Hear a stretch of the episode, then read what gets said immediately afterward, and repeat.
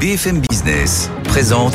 Tous les jours, j'entends quoi? De nouvelles solutions, de nouvelles entreprises, de nouvelles levées de fonds. Mais c'est extraordinaire. J'ai dit qu'il y a un vrai souci, il faut créer de l'emploi. Je suis assez d'accord avec euh, ce qui a été dit. Il suffit d'écouter BFM Business. Voilà, magnifique. Guillaume Paul, Audrey Tcherkov. Good evening business. Allez, 19 euros, on est reparti pour la deuxième heure de Good Evening Business. Rebonsoir Audrey. Rebonsoir Guillaume et rebonsoir à tous. Beaucoup, beaucoup de choses ce soir. Un petit événement dans le monde des médias. Nicolas de Taverneau qui va passer la main à la tête d'M6 dans un, petit plus de deux événement, un gros événement. Gros événement. On va voir ça avec Mathieu Pechberti dans un instant. Le chômage qui n'augmente pas mais qui ne baisse pas. On sent que l'objectif du plein emploi euh, à 5% d'ici 2027 s'éloigne petit à petit. On va voir ça aussi dans un instant. Puis nos experts qui arrivent dans un quart d'heure, bien sûr. Et oui, avec nos experts, nous allons parler euh, du mouvement des agriculteurs. Les syndicats sont dans le bureau de Gabriel Attal en ce moment. Et puis on parlera aussi du secteur immobilier américain qui recommence à faire flancher quelques petites banques allemandes cette fois-ci. Alors, ce n'est pas l'immobilier euh, particulier, mais c'est l'immobilier commercial.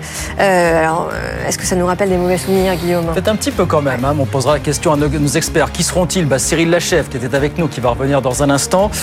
L'ancien ministre Laurent Pietraszewski et l'ancienne ministre entrepreneur Elisabeth Moreno. Voilà le casting. Ça nous promet un débat animé. Comme tous les soirs. On est ensemble jusqu'à 20. À tout de suite.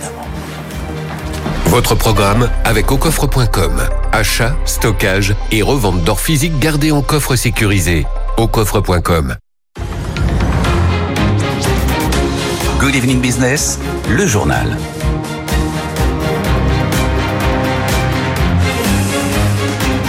Donc, oui, c'est quand même un gros événement, effectivement, dans le, dans le monde des médias. Bonsoir, Mathieu Pechberti. Bonsoir. C'est officiel depuis tout à l'heure. Nicolas de Taverneau va quitter la tête du groupe M6, président du directoire depuis 1990. Donc, oui, c'est un événement quand même, Mathieu. hein. Ah oui, c'est même un grand événement dans le, dans le paysage audiovisuel français. hein. C'est la, c'est la dernière grande figure du PAF. hein. Nicolas de Taverneau, comme il y en a eu par le passé chez TF1 ou sur d'autres grandes chaînes, il a vraiment façonné M6 euh, à sa main et euh, la petite chaîne qui monte, souvenez-vous, s'est hissée vraiment au, au même niveau et est devenue la grande rivale du mastodonte TF1 euh, avec des coups d'éclat en termes de programme. On se souvient maintenant, il y a 20 ans, de, de Love Story, par exemple, ou de nouveaux concepts comme euh, La Nouvelle Star ou Top Chef, Top Chef pardon, mais il a surtout, Nicolas Taverneau, euh, fait de M6 la chaîne la plus rentable du PAF, hein, avec une marge de 25%, deux fois supérieure à celle euh, de TF1. Et puis depuis quelques années, alors que les audiences quand même euh, plafonnaient, il a lancé euh, M6 dans une politique d'acquisition d'RTL. Hein, ils avaient le même actionnaire à l'époque. Et puis, ou alors la chaîne pour enfants Gulli racheté à Lagardère. Mais c'est vrai que ces dernières années, euh, son, son étoile, on va dire, a un petit peu euh, pâli. Hein. Euh, Le parrain du PAF, comme on l'appelait, avait du mal à raccrocher les gants. Sa succession, on a commencé à en parler en 2014. Donc c'était il y a dix ans, Guillaume. Il a évincé plusieurs numéros 2. On se souvient des noms de Robin Leproux ou Christopher Baldelli. Et puis ces dernières années, il avait lancé M6 à la demande de son actionnaire. hein, l'allemand Bertelsmann dans les tentatives de fusion, euh, de vente, dans lesquelles il a aussi échoué. On se souvient en 2022 de la tentative de fusion avec TF1. Tout, tout le monde disait que c'était une folie, qu'elle ne passerait jamais au regard de la concurrence. Il a insisté. Là aussi, peut-être, certains disaient, en tout cas, c'est les tracteurs pour rester en poste. Évidemment, cette fusion a échoué. Il a ensuite tenté en quatrième vitesse vraiment de vendre M6. Il y avait des candidats à l'époque, souvenez-vous, Stéphane Courby, Xavier Niel. Et puis au dernier moment, l'actionnaire Baltelsmann a refusé de vendre M6. Encore un nouvel échec pour Nicolas Taverneau. On savait qu'il passerait la main en- au plus tard en 2025. En attendant, son actionnaire, lui, est bloqué jusqu'en 2028 avant de pouvoir revendre M6. Voilà, et donc il passera la main le 23 avril prochain. Le jour de l'Assemblée Le Générale. jour de l'Assemblée Générale, et c'est a priori le, le patron de la régie pub, hein, David Laramédi, qui a été proposé, nous dit le groupe ce soir, pour le. Oui, c'est ce qu'il a annoncé dans, dans une interview à, à nos confrères de Figaro. Voilà pour les infos concernant M6 ce soir. Merci beaucoup Mathieu. Mathieu Pechberti avec nous sur, sur BFM Business. 19h05, grande question. Va-t-il falloir ranger au placard l'objectif de plein emploi Vous savez, le chômage à 5% en, en 2027. Bonsoir Nathan Cocampo. Fin décembre, en tout cas, d'après l'INSEE, on était toujours scotché à 7,5%. Ça va pas dans le bon sens, tout ça, finalement. Non, avec 29 000 chômeurs supplémentaires par rapport au troisième trimestre, le taux de chômage s'établit donc à 7,5% de la population active, une hausse de 0,4 points par rapport à fin 2022. L'INSEE en profite par ailleurs pour réviser à la hausse son estimation sur le troisième trimestre de 7,4 à 7,5%. Dans le détail, le chômage est en légère baisse baisse de 0,2 points chez les jeunes, mais il augmente de 0,2 points chez les 25-49 ans. Ces données confirment globalement celles du ministère du Travail, la DARES, qui constate elle aussi une hausse du nombre de chômeurs ces derniers mois, plus 0,6% au troisième trimestre l'année dernière et plus 0,2% au quatrième trimestre. On voit donc bien là que la tendance sur le front de l'emploi n'est plus du tout la même qu'il y a un an. Bon, la tendance n'est pas bonne, les perspectives sont pas bonnes non plus, c'est ça le problème. Non, Guillaume, l'Observatoire français des conjonctures économiques constate bien un retournement de la courbe du chômage et ce dans un contexte de faible croissance et d'augmentation de la population active avec la réforme des retraites. Selon le FCE, le taux de chômage devrait passer d'un peu plus de 7% aujourd'hui à 7,9% à la fin de l'année. Même prévision du côté de la Banque de France qui estime que le taux de chômage va grimper jusqu'en 2025 pour atteindre les 7,8%. La décrue avait pourtant bel et bien commencé avec l'arrivée d'Emmanuel Macron au pouvoir en 2017. Le chômage est passé de 9,5% à 7,4% en 7 ans. Mais on reste encore très loin des 5% espérés pour 2027. Il faudrait pour cela, Guillaume, créer 200 000 postes par an.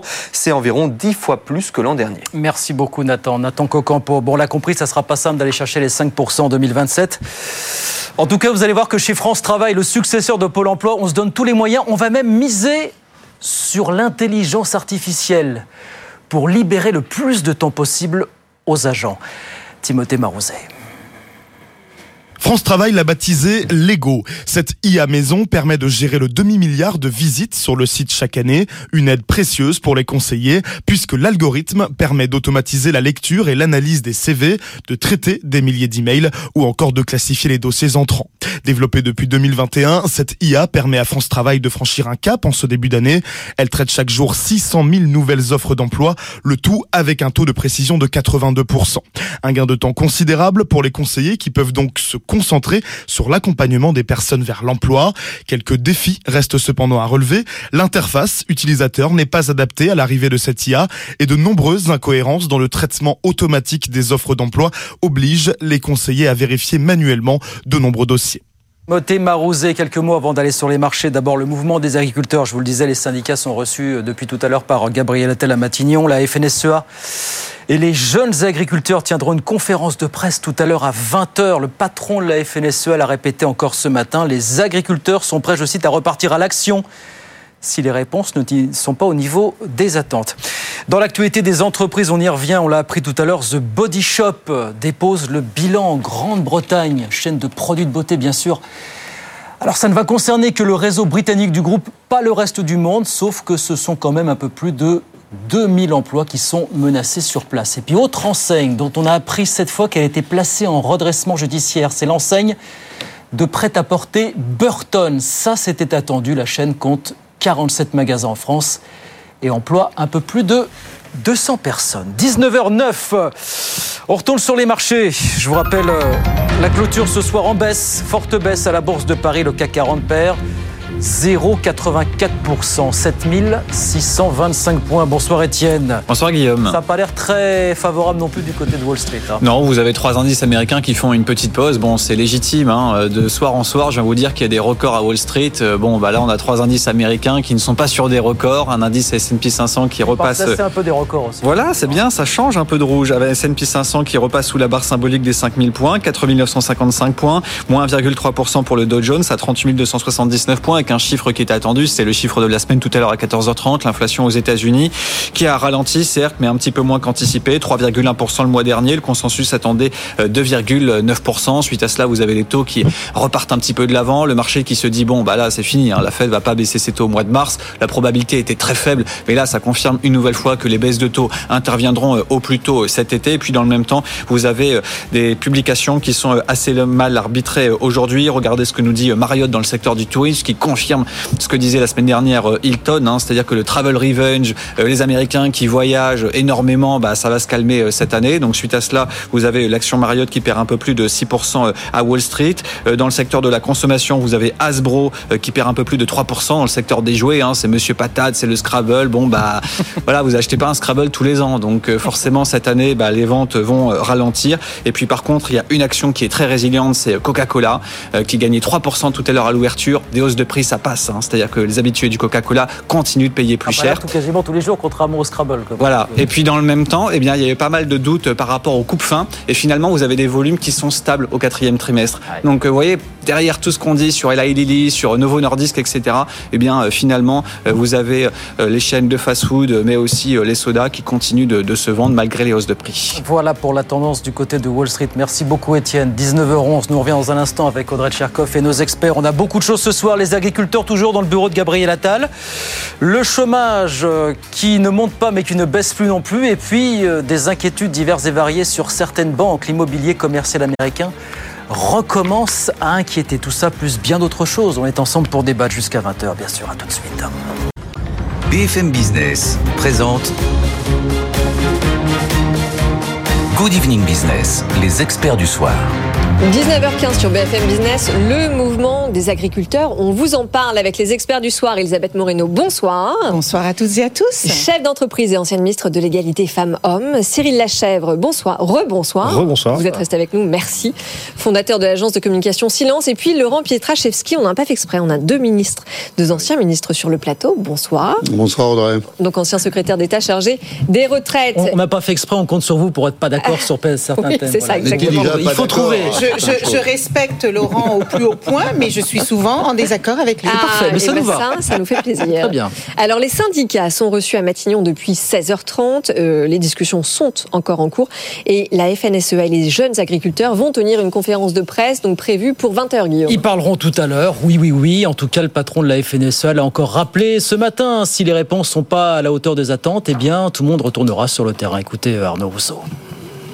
Le mouvement que nous avons suspendu au moment où on est rentré dans nos fermes après euh, presque 15 jours d'occupation euh, du terrain, on a dit qu'il fallait se mettre au travail. Et moi, j'ai dit très clairement que pendant ces 10 jours, je n'ai pas eu de retour d'information. Les équipes ont travaillé, mais d'un point de vue ministériel, je n'ai pas eu de retour d'information. Ce qui m'a particulièrement alerté, et c'est la raison pour laquelle on a dit qu'on n'était pas dans le bon tempo. Euh, les agriculteurs n'ont jamais désarmé. Tout le monde a dit on, a, on- est prêt à repartir si le travail réalisé n'est pas au niveau des attentes qui sont euh, très fortes et qui ont été exprimées. Bon, donc on sent bien que les braises, elles sont toujours chaudes. On a d'un côté le discours du chef de l'État et du Premier ministre qui vont plutôt dans le bon sens, mais c'est vrai que toutes ces annonces, elles ne se traduisent pas encore dans le quotidien des agriculteurs. Laurent Oui, on on est dans le jeu de la négociation. Alors les agriculteurs tentent de pousser au maximum leur avantage. J'ai envie de dire, si on voulait regarder ça d'un côté négo, ils auraient bien sûr raison parce que ils ont là l'échéance du salon de l'agriculture.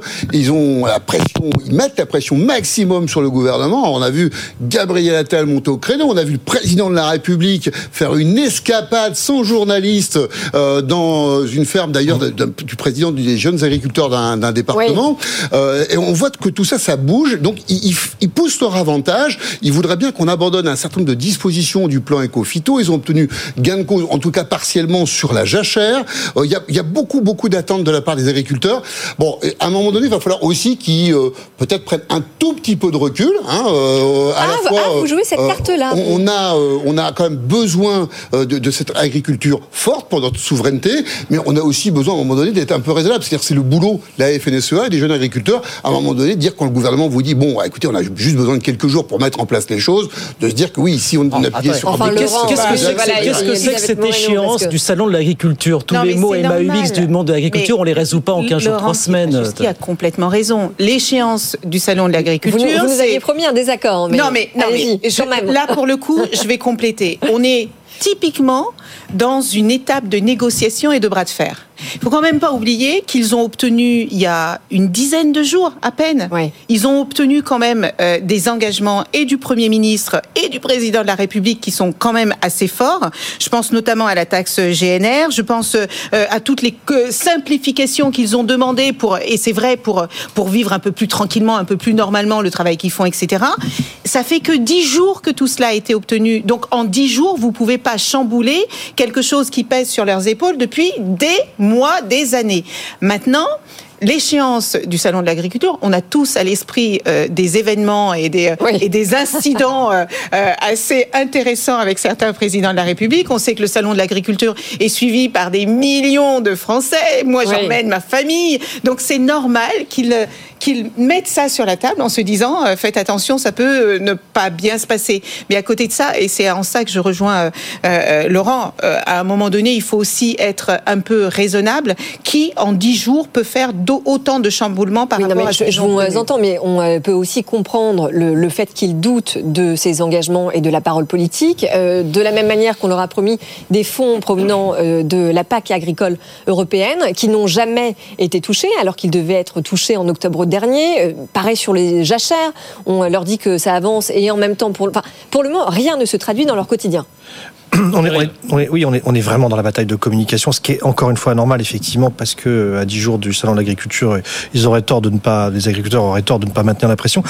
Je pense qu'il y a deux choses qui ont un peu changé depuis les annonces de Gabriel Attal. Il y a d'abord la voix euh, de la sphère écologiste au sens large qui s'est à juste titre réveillée parce qu'effectivement euh, on a bien vu quand même euh, que beaucoup de décisions allaient à l'encontre ah bah, de, des annonces. et donc cette bataille c'est l'écologie. Oui. alors par rapport en tout cas aux voix des ONG qui ont claqué la porte de, de, de dernières négociations. Hier, oui je pense qu'il est un peu naturel, en tout cas, euh, si je devais les conseiller, que les agriculteurs remontent aussi au créneau pour maintenir la pression. Je pense par ailleurs, Laurent en parlait tout à l'heure, mais je pense que Emmanuel Macron a fait une petite erreur de com en allant justement chez cet agriculteur dans le Doubs. Non pas parce qu'il a fait ça en catimini, etc., mais parce qu'il est allé chez les présidents des jeunes agriculteurs. Je trouve que c'est pas très très malin d'aller chez un des, interlocuteurs et pas les autres qui se sont vexés. Hein, ils ne s'en cachent pas, la base, du côté de la FNSEA. Donc ça, je pense que c'est une petite erreur, mais qui n'a pas aidé. Et effectivement, pour répondre à votre question, de toute manière, on est face à, à, des décisions qui sont suspendues. Et c'est exactement ce que disait euh, euh Adrien Rousseau, c'est-à-dire que c'est suspendu. Parce qu'ils ont pas piégé avec cette échéance du salon de l'agriculture qui n'a ni queue ni tête. Oui, mais c'est, tout est suspendu. Les décisions européennes sont suspendues sur les jasseurs. Euh, la euh, négociation éco-phytose est suspendue. Donc d'un autre côté, euh, les agriculteurs, bah, cette espèce de mouvement de bah, où tout est en suspension, il est assez naturel, encore une fois, qu'ils maintiennent la pression. Maintenant. Je suis tout à fait d'accord, il va falloir atterrir, mais on est encore une fois passé à côté d'un grand débat de société, enfin comme on le sait à chaque mm. fois, c'est-à-dire effectivement quelle agriculture on veut, quelle exportation on veut, un débat qui a quelle écologie on veut. Oui, mais ce, débat-là on l'a pas eu. De toute façon, des mois, on l'aura Oui, mais bon, donc effectivement, de toute manière, on a encore raté. Nos, on a raté l'occasion de le faire en France, bah qu'il ait lieu au ah niveau européen, c'est bien. Mais c'est vrai que ces échéances-là permettent quand même de mettre sur la table des sujets qu'on ne traite pas. Et là, pour le coup, on est passé à côté. Oui, mais parce qu'on en revient aussi à toutes les promesses qui sont faites, qui se succèdent et qui ne sont pas tenues. Je pense évidemment au grand plan euh, élevage qu'on avait promis aux agriculteurs pour euh, octobre-novembre dernier, qui est censé justement donner envie aux jeunes de, s'engager dans la filière, euh, et il est toujours pas sorti. Oui, alors vous, vous avez raison. Bah, maintenant, bon, en matière agricole, il y, a eu beaucoup de faits et je suis pas sûr quand même. Euh, évidemment, on dit ça ici, c'est facile. On va nous accuser d'être très parisiens, ce qui n'est d'ailleurs pas mon cas, euh, et de dire ça comme ça. Mais il y a eu beaucoup de choses de fait. On pourrait reprendre un autre sujet les retraites agricoles. La réalité, c'est que le système de retraite agricole est en grande difficulté et qu'il est porté à bout de bras par la solidarité nationale.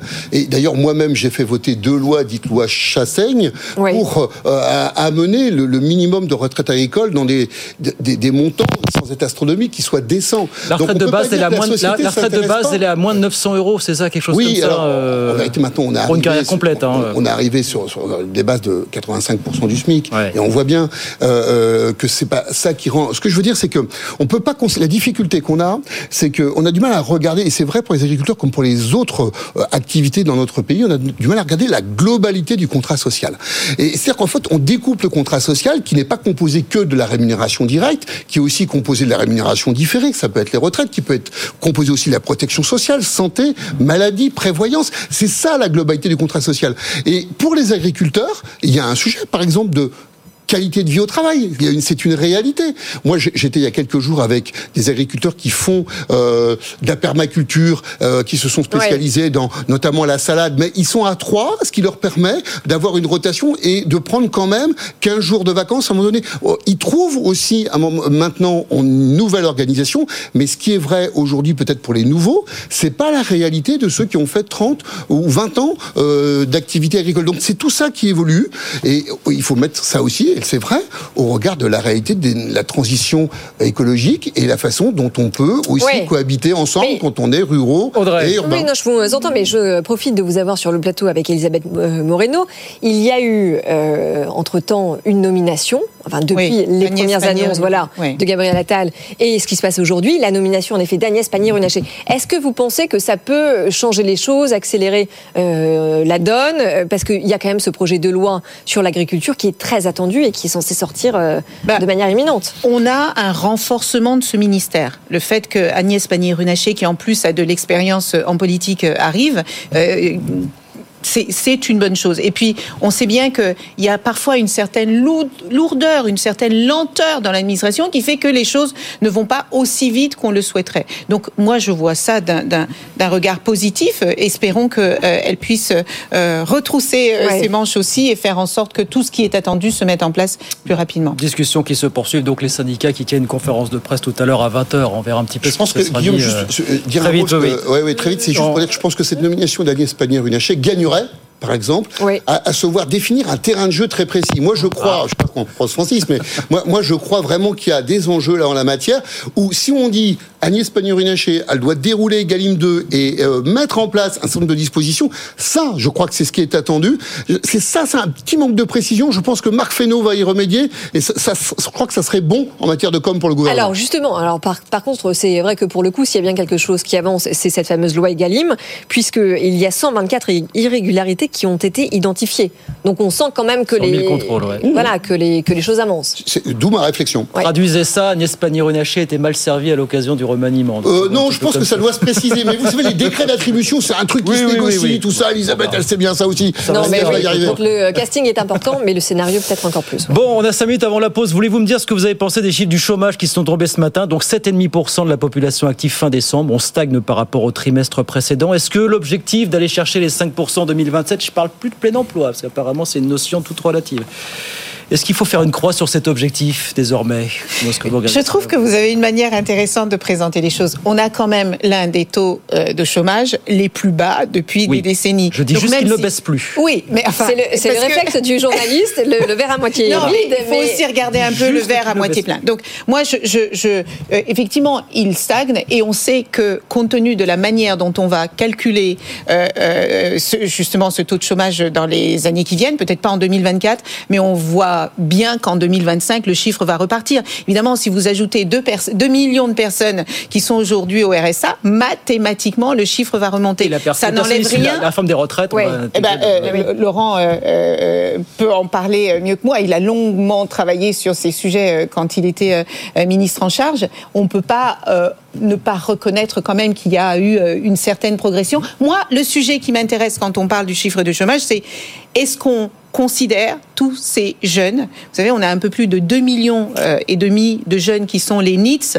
qui sortent de l'école sans diplôme, diplôme, qui n'ont pas d'emploi. stage, oui. Où est-ce qu'on les met, ces jeunes-là? Et puis, c'est c'est bien de dire qu'au niveau national, on est euh, à 7,8. Il n'en est pas moins que vous allez aujourd'hui dans certaines zones de France où ce chiffre peut euh, doubler, voire tripler. Donc, moi, je, je dis toujours, derrière les chiffres, il y a quand même des vies de femmes et d'hommes. Bien sûr. Parlons des seniors. C'est pas, en fait, c'est pas tant la manière dont on va calculer ce chiffre qui m'intéresse, c'est comment on fait pour que tout le monde puisse bénéficier du plein emploi, en particulier à un moment, de, à un moment où on parle aussi de pénurie de talents, etc. Oui, etc. absolument. Mais c'est vrai que, euh, que le réflexe du verre à moitié vide, ce n'est pas qu'un réflexe journalistique. L'Observatoire français des conjonctures éco- économiques constate bien un retournement donc de la courbe du chômage dans un contexte à la fois de faible cro- croissance et puis par ailleurs d'augmentation en effet de la population active avec la réforme des retraites. C'est mathématique. Oui, oui, bien sûr. Et puis, il n'y a pas de surprise là-dessus. Hein. Il y avait un très bon rapport de la Direction générale du Trésor, je crois, de 2014, qui expliquait euh, comment la, réforme précédente, qui avait reculé euh,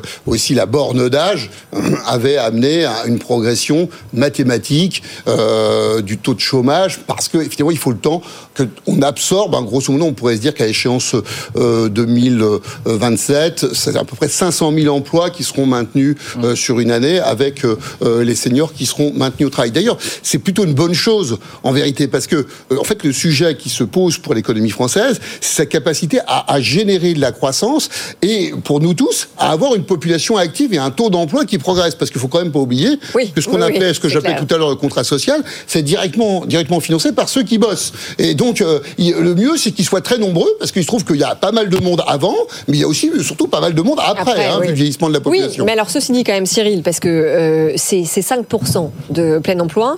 Si on veut les atteindre, il faudrait créer 200 000 postes par an euh, à partir de maintenant jusqu'à 2027, soit environ 10 fois plus que ce qui s'est passé l'an dernier. On a dit qu'on focalisait plus sur les 5%. C'est Non, mais- tout à l'heure, oh là là. On, y revient- l'emploi à on- on- on 5%. reviendra peut-être sur le- les chiffres plus vite faire, mais moi, pardon, je, je le redis, je pense que alors l'objectif de plein emploi, évidemment, c'est un objectif politique qu'il faut avoir, absolument, ça, il n'y a pas de question. Mais fixer un chiffre aujourd'hui me paraît absurde. Le monde du travail évolue considérablement Euh, le plein emploi euh, enfin je, je prends les exemples des freelances des indépendants des, des auto-entrepreneurs.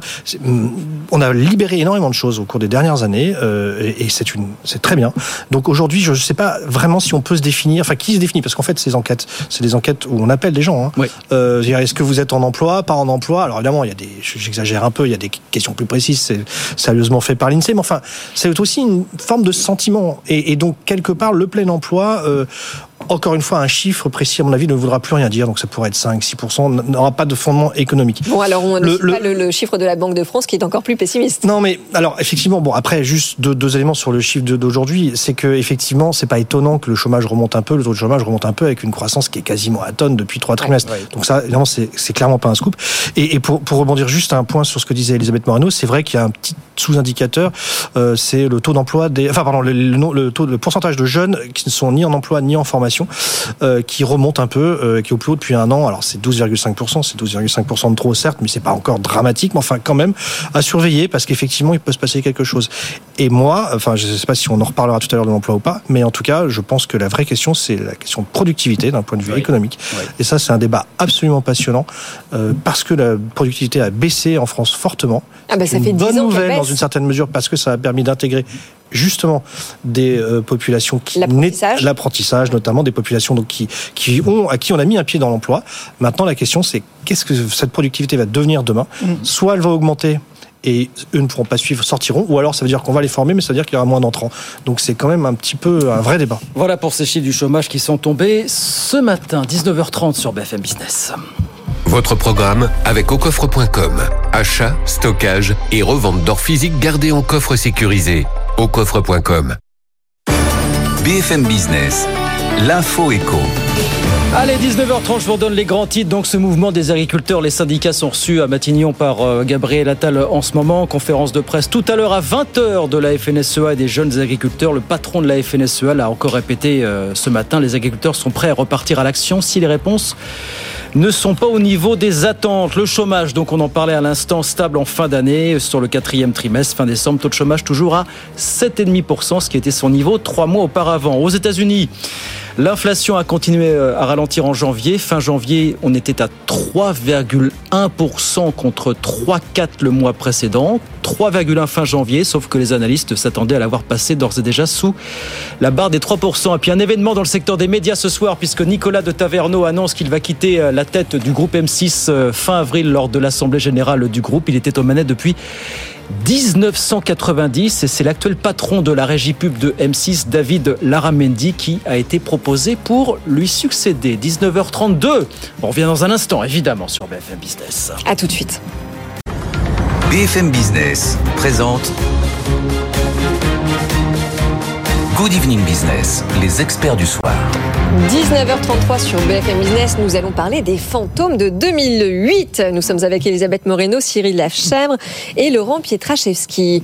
Donc, ces nouvelles inquiétudes qui recommencent à planer sur certaines banques, cette fois-ci ce sont des banques allemandes, à cause de la situation de l'immobilier commercial américain. Ça nous rappelle quand même quelques mauvais souvenirs. Un petit air, alors certains disent un petit, un petit air de 2007-2008, c'est ouais, notre confrère des échos, Jean-Marc euh, Vittori, qui en parlait ce matin euh, dans son journal, le fantôme de 2008. Voilà, vous allez voir si vous nous regardez à la télévision. Euh, référence à ces deux petites banques allemandes au nom absolument imprononçable, hein, je ne me risquerai pas, qui... euh, Ah, vous, vous aviez promis de les prononcer tout à Ah l'heure. oui, non, non, c'est une punition. hein. Ces petites banques ont de plus en plus de mal à se euh, refinancer parce que leurs portefeuilles sont truffés d'immobilier américain. Alors cette fois, pas résidentiel, pas commercial. Est-ce que ça nous rappelle pas quand même crise des subprimes en 2007, 2008 Qui Du résidentiel, pas du commercial. Elisabeth ou Laurent? Laurent. Oh, Laurent va prendre le Oui, sujet.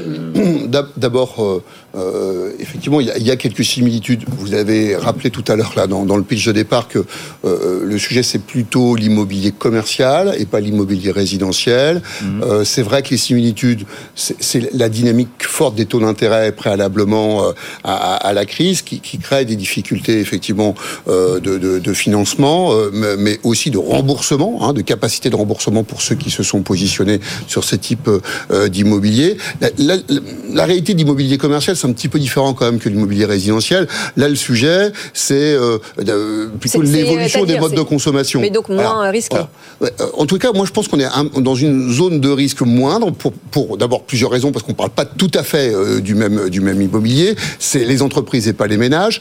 Euh, et le deuxième sujet, c'est que quand même, on a des gouvernements qui ont pris quand même des mesures pour sécuriser les marchés financiers, des mesures telles, que, évidemment, les sujets qu'on a vécu avec Lehman Brothers en, en 2007 n'ont pas euh, les, les, les, mêmes possibilité mathématique de se reproduire. Voilà. Donc je, je, je, je comprends, je comprends l'article. moi aussi, j'ai lu avec intérêt dans les Échos. Bon, euh, et en même temps, je pense que s'il y avait un point d'inquiétude, et là, là, je veux bien le partager, euh, c'est plutôt euh, le rôle croissant que jouent les intermédiaires financiers non bancaires, qui eux ne sont pas soumis aux mêmes règles de prudence que beaucoup, les banques, beaucoup moins et, régulés, et qui ouais représente près de 50% euh, des capitaux investis dans le monde. Et ça, je pense que c'est ça le, le, le, vrai sujet, plus que l'immobilier commercial mais, et les sujets des deux banques. D'accord, mais donc en fait avec un effet domino qui, qui devrait être contrôlé, parce que c'est vrai que depuis la fameuse crise des subprimes, on a demandé à toutes les banques européennes de renforcer leurs fonds propres. Et puis aujourd'hui, on a euh, à la fois des régulateurs sur les différents continents et des, et, et des autorités pardon, qui sont beaucoup plus euh, vigilantes. Quand euh, SVB s'écroule, le régulateur américain intervient tout de suite pour éviter la contagion. Quand Crédit Suisse s'écroule, pareil pour les autorités suisses. Donc aujourd'hui, mmh, enfin, ça me semble moins risqué, Cyril Lachavin. Alors, je, je, reviendrai sur l'article de Jean-Marc Vittori, mais juste sur ce, sur ce point précis de, je, je, je, pense sincèrement que la prochaine crise ne viendra pas des banques. Mmh. Les banques sont ultra régulées, euh, contrôlées, et la prochaine crise viendra tout simplement d'une fermeture radicale du marché du crédit. Et Donc des ça veut dire des entreprises, et cette crise-là, euh, je connais beaucoup d'entreprises en France qui sont en train de la vivre. Vous avez des noms? Euh, Je ne peux pas les donner malheureusement parce que ce serait, comment dire, aggraver leur oui. situation, donc j'ai pas du tout envie de le faire. Mais, mais, mais, je, mais très sincèrement, je le connais parce que les banques en face, justement pour des questions de régulation, c'est ça tout le paradoxe, ne peuvent plus prêter parce qu'elles ont atteint un, un, un, certaines poches qu'elles ne peuvent plus distribuer donc, parce que trop risqué, Orpea. etc. Exactement. Et donc ça, ça a des répercussions. Alors pour l'instant, pas majeur, mais on risque de le voir euh, progressivement. Donc en fait, la prochaine crise, elle ne viendra pas des banques, elle viendra évidemment des secteurs non régulés. Donc en premier lieu, la, la, la shadow banking, hein, la finance de l'ombre, comme on dit. Mmh. Probablement, elle pourra venir aussi d'autres intermédiaires qui sont censés apporter la liquidité et qui vont pas le faire. Donc ce qui est intéressant juste dans l'article de, de Jean-Marc Vittori, c'est pour avoir bien vécu cette période-là aussi, je me rappelle qu'effectivement, euh, la crise des subprimes, elle a mis 18 mois à vraiment surgir mmh. et qu'on avait des petits rappels par-ci par-là, des petits cailloux. Ça qui commence en 2007 avec trois filiales de voilà, BNP Paribas. Voilà, exactement, ouais, tout à fait. Un fonds de BNP Paribas fermé, ouais. etc. Et puis après, telle petite banque qui avait fait faillite, etc., etc., Donc comme on a fait en Allemagne, comme on voit avec certains gros promoteurs immobiliers de commerciaux en Autriche, par exemple, récemment, etc. Bon. Et donc effectivement, mis bout à bout, dans ce monde euh, totalement euh, financiarisé et donc totalement relié, et ben à un moment donné, la machine euh, se casse. Voilà. Et c'est ça en fait qu'a le mérite de rappeler Jean-Marc, c'est que effectivement, Vittori, pardon, c'est qu'à un moment donné aussi, il ouais. faut pas oublier que tous ces petits éléments peuvent être liés. Est-ce qu'on est sûr que les banques sont à l'abri d'un nouveau coup de bambou? On avait dit après la crise de subprimes qu'on allait mettre en place des outils à la fameuse union bancaire qu'on n'a jamais véritablement ah, parachevé. Ah, si, en Europe, on l'a fait. Euh, non, mais jamais complètement achevé. Euh, Moi, j'ai lu avec attention l'article de votre euh, de votre collègue des Échos et euh, et j'avais un goût de de déjà vu je ne sais pas si vous vous souvenez, mais quand la Silicon Valley Bank oui. est, est, est, SVB, ouais. s'est retrouvée en grande difficulté, ouais. comme si on aimait se faire peur. Il y a eu plein d'articles qui sont sortis en disant exactement ce que vous évoquez là. Oh, mon Dieu, mais est-ce qu'on ne revient pas dans cette situation que nous avons mais Alors la, que... la, bourse a testé un peu la solidité de banque à cette époque, hein, quand même. Hein. Il y a eu quasi... Oui, mais euh, oui, pas mais longtemps, mais voilà. On est comme ça vient d'être dit, en fait, il y a quand même pas mal de mesures qui ont été mises en place pour que ce qui s'est passé en 2007 ne se reproduisent pas. Donc pourquoi, alors qu'on a déjà tellement de mots MAUX sur nos épaules, on s'amuse encore à se faire peur avec deux banques allemandes? Donc la, la dernière fois, c'était une banque. Au nom imprononçable qui plus nom- est, ouais, qui plus est.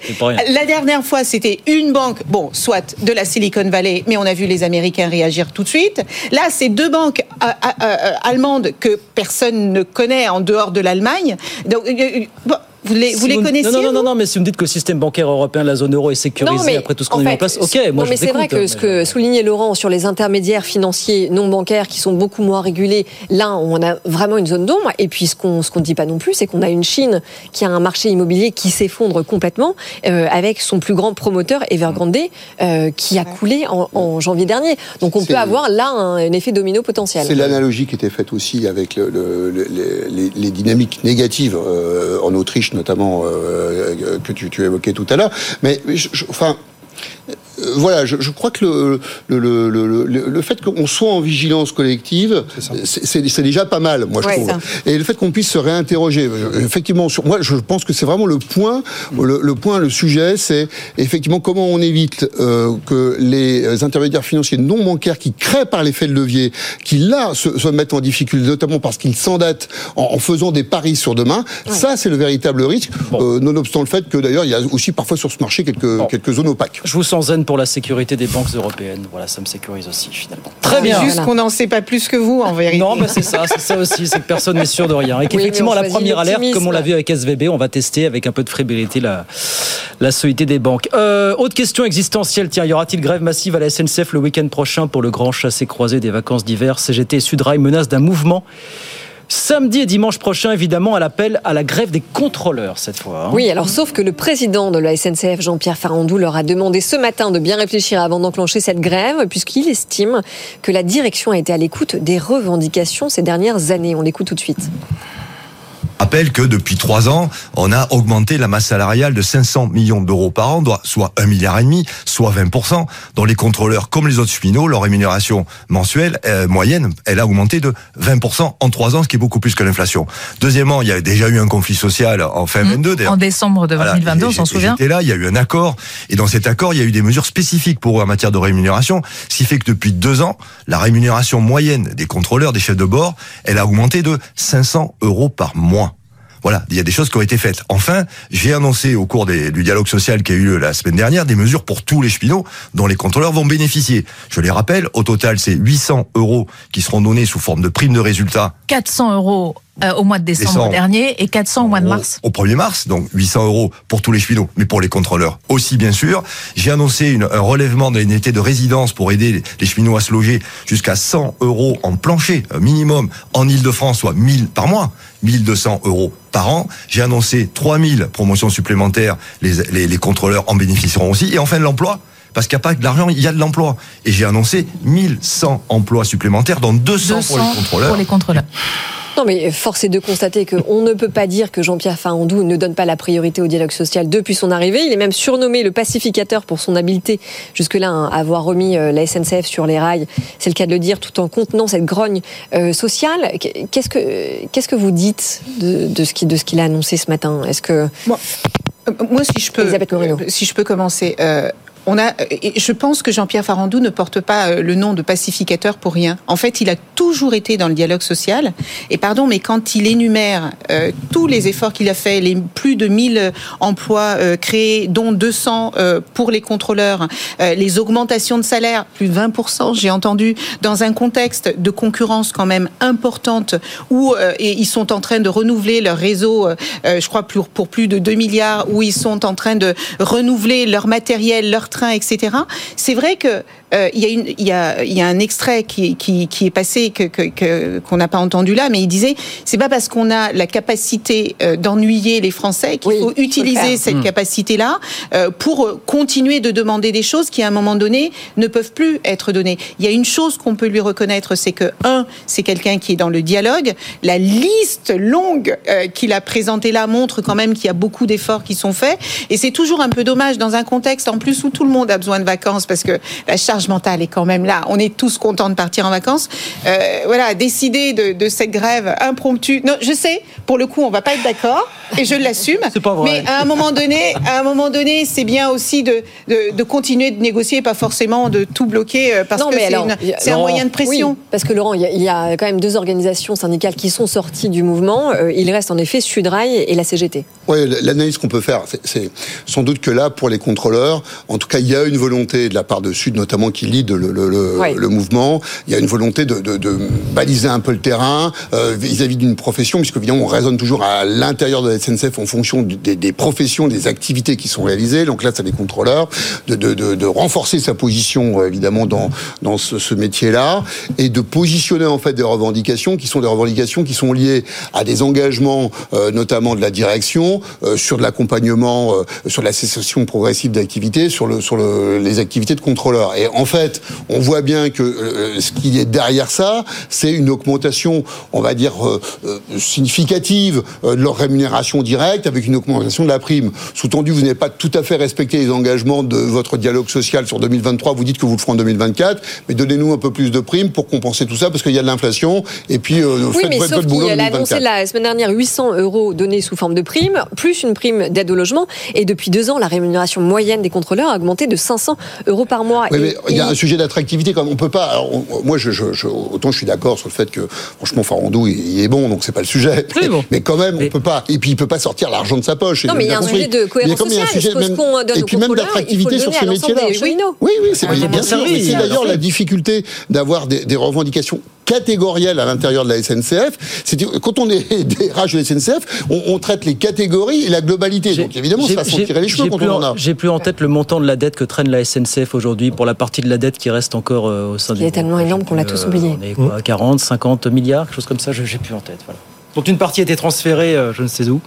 Oui, alors non Mais seulement en effet est- il y a un sujet de remboursement de dette, mais aussi d'investissement essentiel parce qu'il faut euh, acheter des TGV, il faut rénover les voies Renouveler ferrées. les- oui, et- 2,3 milliards prévus pour rénover le réseau ferroviaire. Et lutter contre la concurrence qui commence à être un petit peu vive quand même euh, sur le, la grande vitesse. Hein. Ça fait beaucoup de, de chantiers tout ça.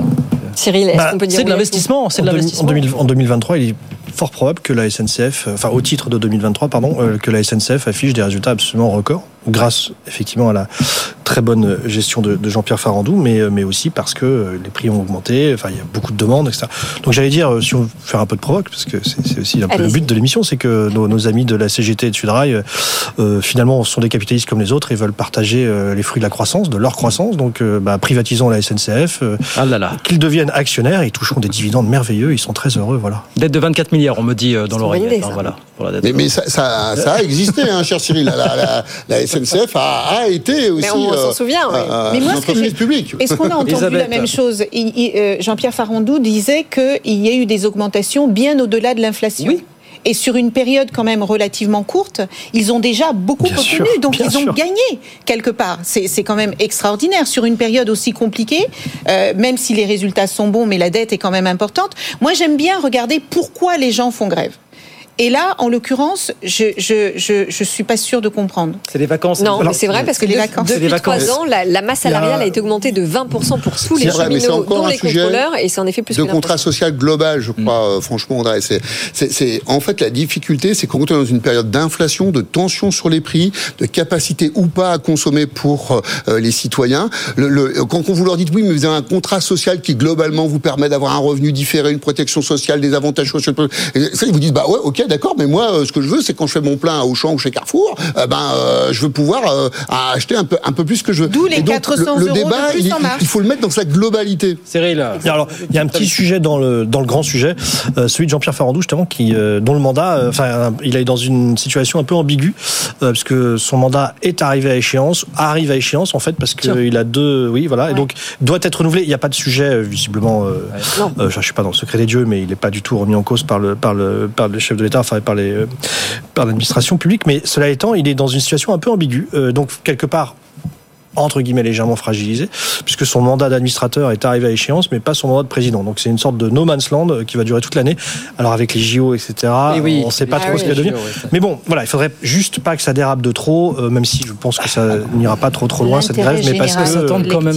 Ou enfin, l'intérêt général, on en reparlera cet été au moment des JO, Elisabeth. On verra ce que ça donne. Un sujet pour bien. Patrice Vergrit qui vient d'arriver au ministère des Transports. Exactement, que vous connaissez pour bien, soutenir voilà. euh, le patron de la SNCF. Allez. Effectivement, c'est une, une bonne remarque. Quelques minutes pour un sujet contemporain aussi dont on voulait Oui, dire la un mot ce fast fashion, Ouais. c'est un député euh, LR qui propose de s'y attaquer. Donc la fast fashion, on le rappelle, hein, ce sont les enseignes et les sites de e-commerce qui proposent des vêtements à très bas prix et de piètre qualité euh, qui sont euh, globalement importés d'Asie. Oui, il va instaurer un système de bonus-malus, donc euh, notamment un malus sur le prix de, de ces vêtements et un bonus sur le Made in France ou le Made in Europe. Écoutez Antoine Vermorel-Marquez, député Les Républicains de la Loire, ce matin sur BFM TV. C'est un malus qui peut aller jusqu'à 5 euros. Mais un malus qui peut aller jusqu'à 5 euros sur le Made in China, mais un bonus qui peut aller jusqu'à 5 euros aussi sur le Made in France. C'est ça l'intérêt de cette proposition, c'est de dire ce qu'on va prendre sur ce produit-là, sur le, c'est un produit qui pollue, donc c'est le principe du pollueur-payeur. Vous allez payer davantage si vous achetez un vêtement sur cette plateforme qui n'a aucune boutique en France et qui participe à la fermeture de nos commerces de proximité comme Camailleux, etc. Les fameux 10 000 emplois supprimés cette année. Et par contre, si vous soutenez le commerce français, le commerce européen, le commerce qui crée de l'emploi, là, vos, vos vêtements Donc je, je reprends mon exemple. Mon t-shirt à 5,62 en fait, il coûterait 10,62 Exactement. Et le t-shirt français, il coûterait bientôt, euh, peut-être euh, qui coûte aujourd'hui 20 euros, il coûtera demain 15 euros.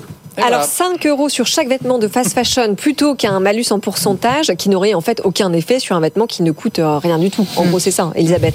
Euh, Moi, je- j'aime bien cette proposition. D'abord parce que, euh, comme le disait Cyril, ça a le mérite de mettre un sujet sur la table. Il faut juste rappeler quand même que l'industrie du textile Eh oui. est l'une des plus polluantes au monde. Je crois qu'elle est parmi les deux ou trois plus polluantes. C'est vrai que si on peut euh, aider nos producteurs locaux, c'est pas mal. Et c'est normal que ceux qui gagnent plus payent plus. Et puis encore une fois, on importe des produits qui ne respectent pas du tout les normes. Les normes, euh, absolument. À Donc, euh, plein de raisons pour euh, soutenir Ouais. cette, euh, cette démarche. C'est- c'est- C'est c'est pas nouveau comme euh, proposition hein, quelque part. C'est les Anglais ils en ont parlé même. Ils appelaient ça la penny tax euh, en Enfin, c'est 2019. nou- nouveau en France. Oui, alors voilà, en France c'est nouveau, et mais, mais cela étant, le- l'Europe euh, et les États-Unis aussi de- ont- y ont répondu en durcissant soi-disant les contrôles sur euh, ces fameux euh, bah, ces, ces- ces- ces marques qui, qui vendent euh, et qui polluent énormément effectivement. On parle aussi des Euh, plateformes, genre non, ce qui est intéressant c'est hein, le on ce qui est intéressant c'est le bonus malus. Par contre, honnêtement, 5 euros, euh, enfin je veux dire c'est quand même colossal. Donc euh, Oui, par rapport au prix du produit. euh, prohibitif. Donc, euh, Bah, donc là, enfin, je pense pas qu'il ait fait trop le calcul économique. Là, le penny tax, hein, c'était 0,1% de chez nos amis anglais. Donc bon, c'est peut-être euh, une question de. Enfin, en même temps, enfin, on s'attaque au sujet. Oui. enfin, je trouve ce qui est déjà attaqué, mais je trouve que c'est pas mal. Après tout, on peut, on peut pas reprocher aux députés, euh, quels qu'ils soient d'ailleurs, de, de, de vouloir s'intéresser au sujet. Alors bon, comme toujours, Même si le but, un le but député du LR, député, c'est c'est aussi, ah bon, problème. Bon, c'est aussi un peu qu'on parle de lui, hein. Bon, ça permet, et c'est tant mieux, euh, voilà.